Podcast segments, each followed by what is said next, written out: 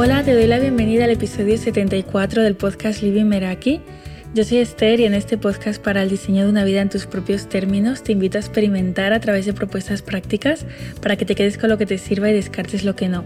Me puedes encontrar en Instagram como lady.meraki y en las notas del episodio encontrarás un enlace para suscribirte a la comunidad Meraki del email, donde el último domingo de mes envío la Meraki Letter, una carta de tú a tú con contenido práctico, recursos, ideas y herramientas para el diseño de una vida intencional y en tus propios términos.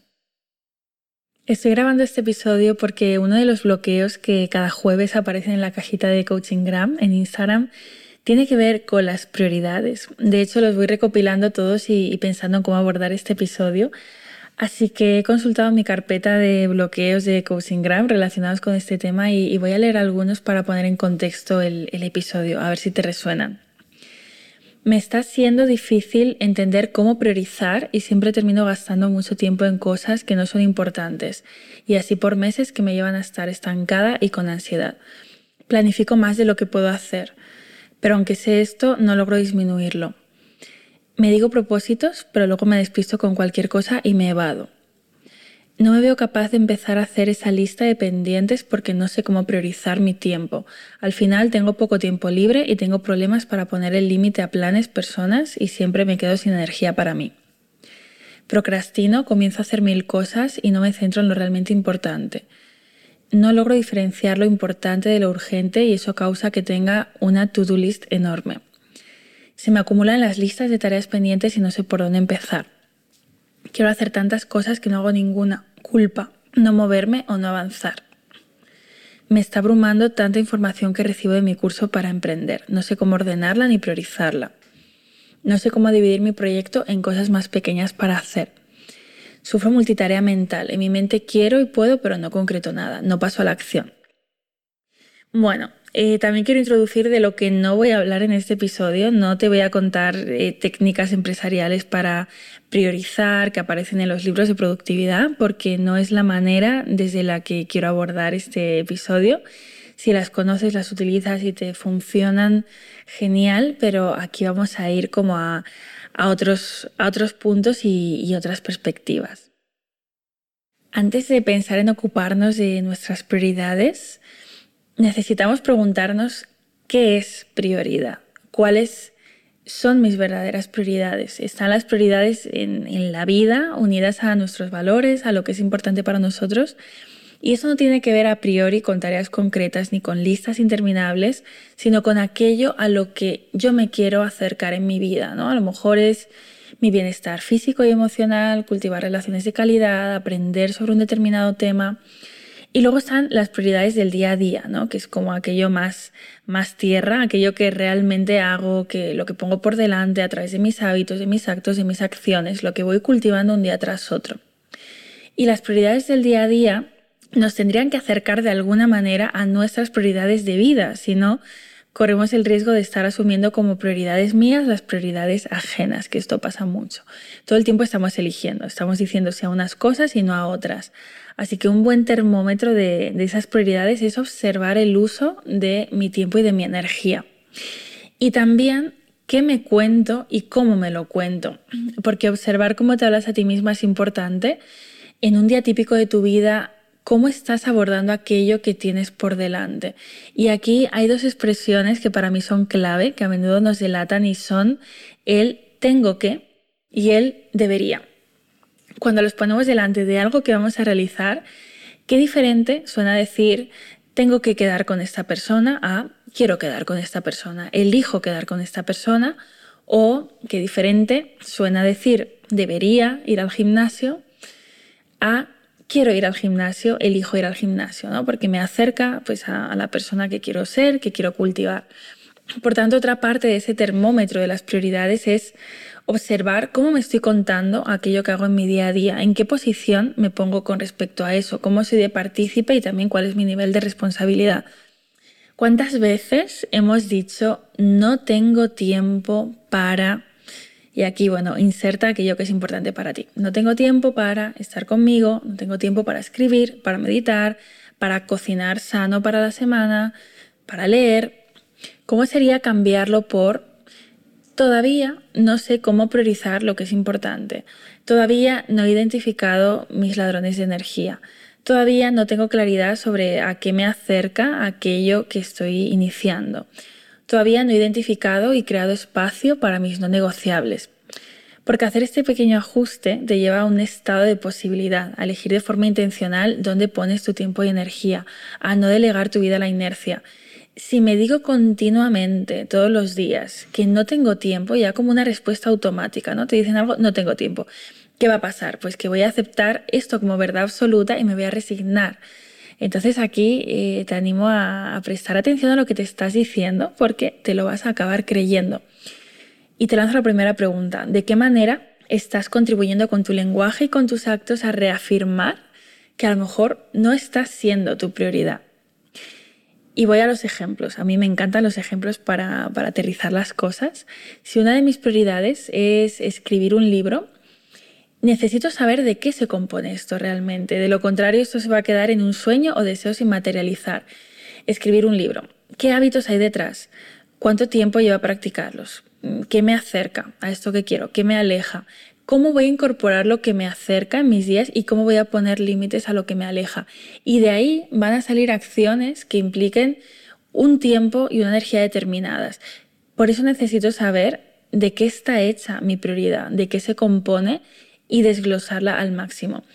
Cuanto más desglose, más realista puedo ser, porque no es lo mismo contarme que mi prioridad es escribir mi libro así en general, que saber que puedo escribir un capítulo a la semana si dedico una hora al día y esta hora al día va a estar ubicada justo después de mi rutina de mañana, por ejemplo.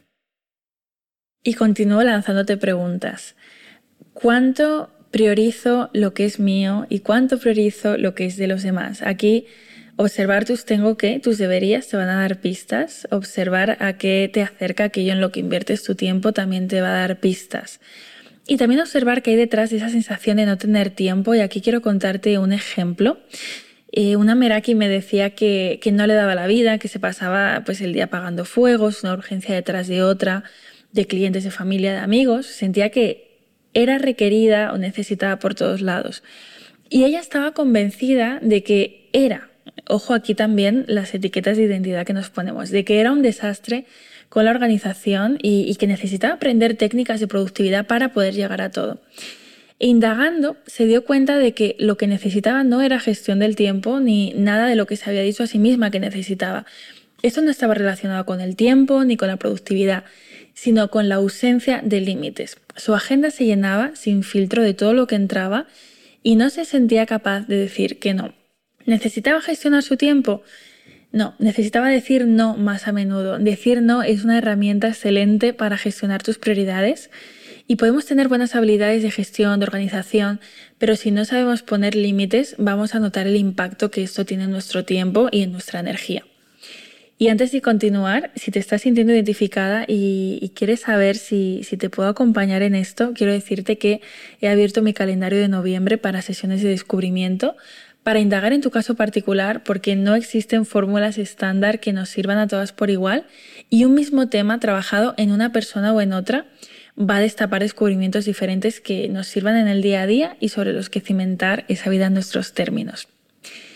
Y bueno, siguiendo con los límites, aquí nace otra pregunta. Cuando pienso en aquello en lo que invierto mi tiempo y energía, ¿qué viene de mí y qué viene de fuera? Qué es importante para mí, qué es importante para otros. Está, ¿Confluye en algún punto?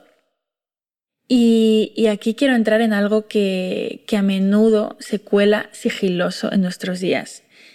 ¿Qué prioridades he elegido sin darme cuenta? Y aquí te animo a sacar el móvil y, a observar, por ejemplo, cuál es tu media de tiempo diaria. Y, vengo con el ejemplo del móvil porque es un ladrón de energía común y en qué aplicaciones pasas más tiempo, qué es lo necesario y qué es lo extra. Esto también hay que identificarlo porque sé que para algunas personas el móvil es una herramienta de trabajo y en ese caso necesitamos dosis extra de límites. Por eso es interesante también ver cómo está distribuido nuestro tiempo, ya no solo en el móvil en sí, sino entre las diferentes aplicaciones. Y es que los ladrones de energía tienen un gran papel en todo esto porque se van colando nuestras prioridades, ¿no? Dejamos que se cuelen, vamos a tomar responsabilidad, no, no les cedamos el poder tan fácilmente. Mm, y, es increíble cómo los priorizamos. No, no, es algo que queramos conscientemente, pero lo hacemos y, y les entregamos horas de nuestro tiempo. Imagínate cómo sería ver en tu calendario bloques con el tiempo real de cómo has pasado tu día, súper desglosado. Las franjas de 5 minutos cada media hora que estás en Instagram, los capítulos extra de Netflix que no querías ver, el tiempo refrescando el correo por si hay un email nuevo o navegando por el móvil de una aplicación a otra. Luego también en, una cajita que puse en Stories preguntando cuál era como el mayor obstáculo para, para, gestionar el tema de las prioridades y una chica decía mi mente que trabaja mil revoluciones por minuto.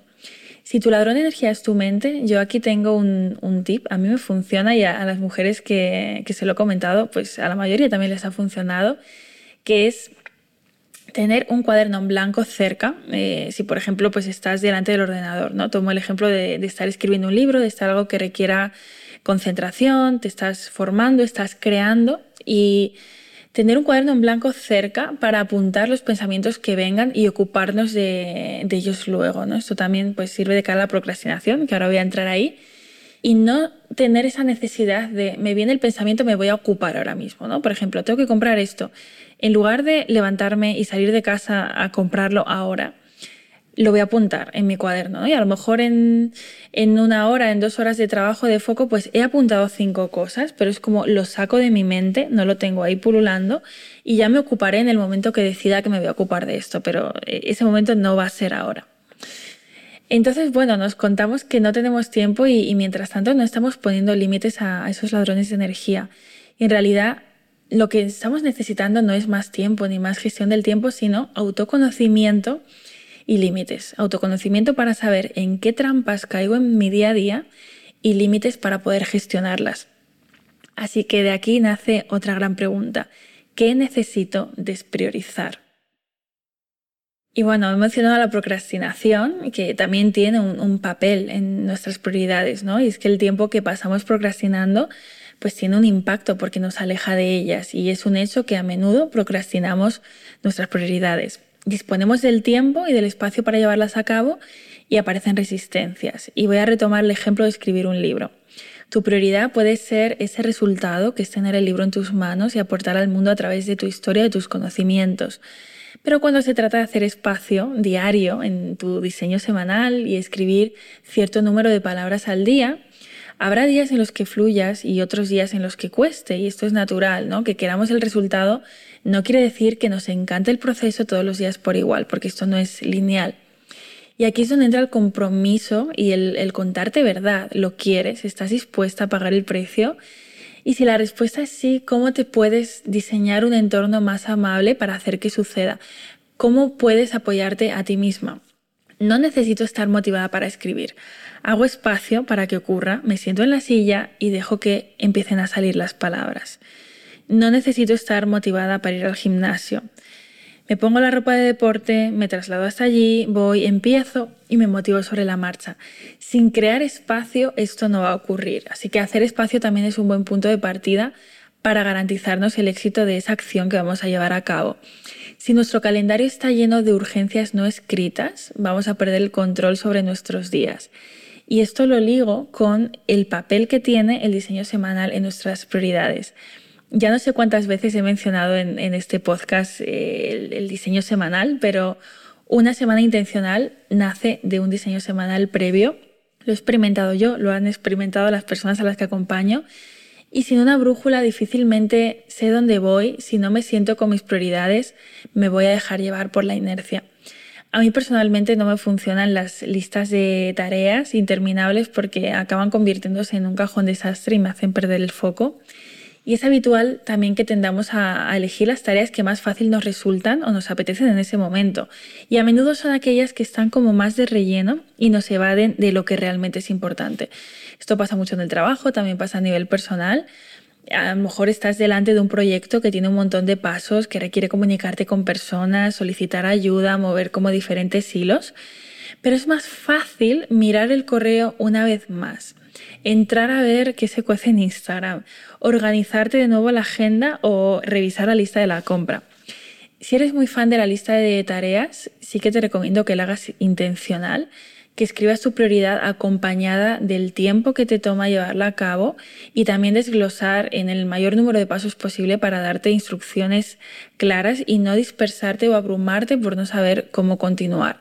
Y bueno, tener una lista de pendientes interminable para hacer más tarde eh, va a funcionar si especificamos cuándo es ese más tarde, ¿no? O sea, si le ponemos tiempo, porque de lo contrario va a ser como cosas que pretendo hacer algún día, eh, pero que no suceden.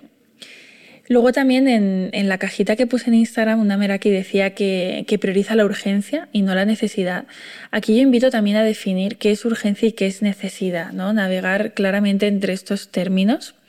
Y, y, aquí necesitamos diferenciar prioridad de urgencia y de responsabilidad también, ¿no? Y observar en qué medida ocupan tus días y, poder navegar por ellas y poner límites. ¿no? Es, es posible que algunas responsabilidades, si, si, las sentimos como una carga, pues nos lleve más tiempo y energía poder reajustarlas. Y si sientes que todo en tu vida tiene el carácter de urgencia, revisa tus límites y si estás pasando demasiado tiempo en las prioridades de otros y poco en las tuyas. A lo mejor te suena o a lo mejor no esto de que aparece una tarea en mi día, la hago ya y me la quito de encima, aunque sea para dentro de un mes, ¿no? Y, ese pico de dopamina que proporciona el tachar en la lista, ese algo muchas veces te está robando tiempo para desde tu paz centrarte en lo que sí necesitas en ese momento. Porque hay una regla en el mundo de la productividad que dice que si te lleva menos de dos minutos, hazlo ahora. Esto para mí depende, porque si está agendado en un lugar de mi calendario, yo ya me quedo con mi paz mental. Imagínate tener 20 cosas que hacer de dos minutos al día. No todo vale en todos los contextos, ¿no? A lo mejor esas microtareas no son importantes ni son urgentes y el espacio que le dedicas a algo pues se lo estás quitando a otra cosa. Y pongo el ejemplo de una Meraki que me contaba que a medida que aparecían nuevas tareas en el trabajo, quería hacerlas en el momento, aunque en realidad pudiera tomarse más tiempo y eso le costaba a menudo salir más tarde y en consecuencia procrastinar su hora de deporte o su tiempo de descanso. ¿Podemos hacer esperar a las tareas que no son urgentes? ¿Podemos despriorizarlas y agendar otro momento para llevarlas a, cabo? ¿O necesitamos inmediatamente esa sensación de hecho y de quitarnos las cosas de encima? aunque sea a costa de renunciar a nuestras verdaderas prioridades. Eso es algo que también nos tenemos que plantear. Igual que también está esta técnica de, comerse la rana, es una estrategia de, de priorización y de productividad como para abordar las tareas más complicadas. ¿no? Yo creo de nuevo que aquí también hay que revisar el contexto. ¿no? A primera hora de la mañana pues dispongo de más energía y a lo mejor esa tarea que me cuesta, eh, que es enviar un correo, pues prefiero agendarla en un momento diferente y esto es aplicable a, todas las técnicas de, de productividad que podamos encontrar, ¿no? Revisar si nos pueden servir y entender en qué contexto las estamos llevando a cabo. ¿no? Aquí e, ese experimenta, quédate con lo que te sirva, descarta lo que no, es, necesario porque no todo nos va a servir a, todos por igual. ¿no? Hay que plantearse en qué contextos sí, en cuáles no y a qué estamos renunciando en cada momento también. Y aunque siento que todo este episodio está siendo bastante práctico, te estoy lanzando preguntas en, cada uno de los temas que, que vamos abordando. Vamos con la propuesta práctica. Aquí te propongo primero escribir todo lo que haces en un día típico de tu vida. Después diferenciar entre lo que es prioridad, lo que es responsabilidad y lo que es urgencia. Y dividir una tabla en dos columnas y pensando en aquello en lo que inviertes tu tiempo y energía, escribir en una columna aquello que haces por ti y en otra aquello que se demanda de ti y también responder a estas preguntas. ¿Qué prioridades he elegido sin darme cuenta? ¿Qué límites necesito poner? ¿Y qué necesito despriorizar? ¿Cómo puedo dividir mi tiempo y energía para priorizar lo que realmente importa? ¿Qué me está mostrando la vida que necesito suprimir o reducir? Y por último, esta pregunta me parece muy interesante. ¿En qué no tengo un botón de apagado? Y aquí voy a poner un ejemplo también para contextualizar, ¿no? Porque esto nos suele mostrar hábitos inconscientes. Por ejemplo, si me voy a dormir con tres WhatsApps pendientes de, sin atender, y tengo la sensación de que no me quedo tranquila y que lo tengo que hacer, que lo tengo que responder, aunque esto implique irme a dormir más tarde o sacrificar mi momento de lectura previo al sueño para estar con los WhatsApps. Y a lo mejor esos tres WhatsApps son audios, notas de voz de 10 minutos cada uno. Entonces aquí yo podría identificar que no tengo botón de apagado cuando se trata de estar disponible para otros. Busca tus ejemplos y, encuentra también tus reglas y tus excepciones para este tipo de casos. Y hasta aquí el episodio. Si te ha aportado o te ha dado una nueva perspectiva desde la que observar tus prioridades, como siempre te invito a hacérmelo llegar a través de Instagram, mi cuenta es lady.meraki y me encantará leerte y saber con qué te quedas después de la escucha. También te animo a compartirlo con esas personas que te hayan podido venir a la mente mientras escuchabas este episodio. Y me haces un favor enorme si lo valoras en la plataforma en la que lo estés escuchando, en Evox, en, en Spotify, en Apple Podcast, en YouTube. Gracias por estar al otro lado y nos escuchamos en el próximo episodio.